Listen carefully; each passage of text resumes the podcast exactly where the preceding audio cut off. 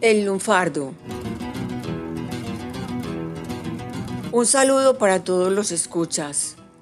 Les doy la bienvenida a mi podcast de Cime Bandoneón, un punto dedicado al estudio de la historia del tango, especialmente de sus letras, a través de otra mirada. En el programa anterior hablamos de la morocha, uno de los llamados tangos azarzuelados, pieza de la que se cuenta que mil partituras viajaron a Europa en la fragata Sarmiento. Pero hablemos de mi invitado de hoy, el lunfardo. Arriba al tema contando que el lunfardo y el tango nacieron y evolucionaron juntos. Es por eso que sus letras portan los términos de esta jerga.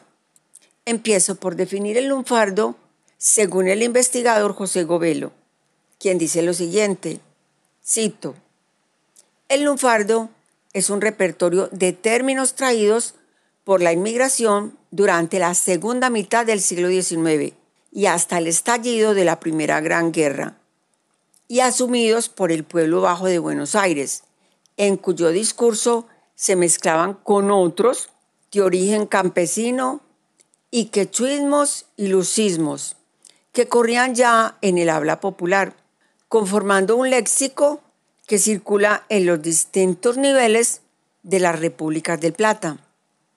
Agrega, por lunfardo entiendo los términos traídos por la inmigración que a veces pueden ser delictivos, como punga o escruche, y muchísimas no serlo, como pelandrún, mufa, farabute o acamalar. No hará falta recordar que el lenguaje de la vida irada es el de los rufianes y sus pupilas. Hasta aquí José Govelo. Yo quisiera agregar que tanto Argentina como Uruguay, especialmente sus grandes ciudades, fueron receptoras de población inmigrante. Demos por sentado entonces que ciudades como Montevideo y Buenos Aires recogieron unas palabras, algunas por la sonoridad, otras por el carácter críptico, varias por el color burlón.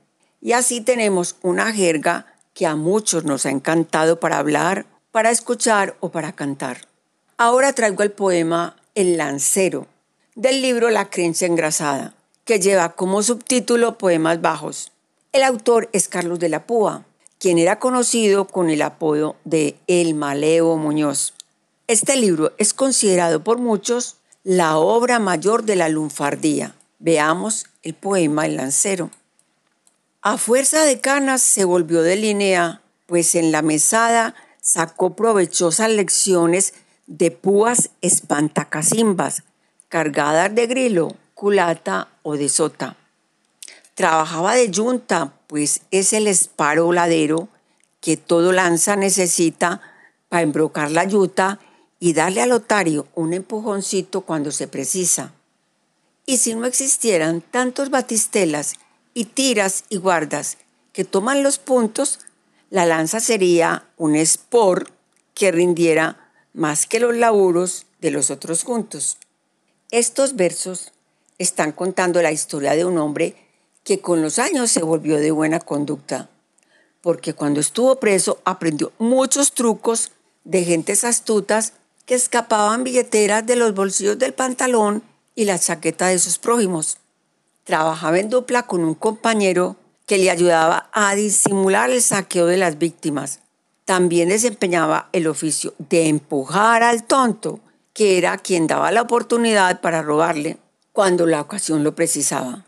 El nombre de lancero se debía al uso de los dedos índice y cordial, que formando lanza se deslizan suavemente dentro de los bolsillos o de las carteras.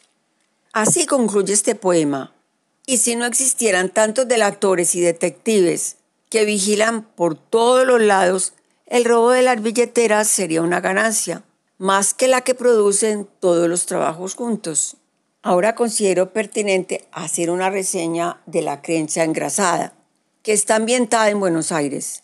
En sus páginas se lee una poesía dedicada a sus barrios, a las calles, a los puentes, al cabaret, a los laburos, como el de bailarín de tango, al cuentero, al ladrón, pero no al que roba a los pobres, ni al ladrón de guante blanco. habla de las pibas de barrio y en fin, nos acerca a ese universo de marginales. Jorge Luis Borges dijo el siguiente concepto. Algunos de sus poemas pueden hombrearse con las más encrespadas jácaras de Quevedo. La jácara ha sido considerada como un género menor y se caracteriza por ser una composición poética que habla de ladrones, prostitutas y pícaros, usando para esto una jerga que cuenta hechos de ese mundo marginal de la sociedad. Entonces quiero mostrar un fragmento de una jácara de Quevedo, poeta del siglo de oro de la literatura española.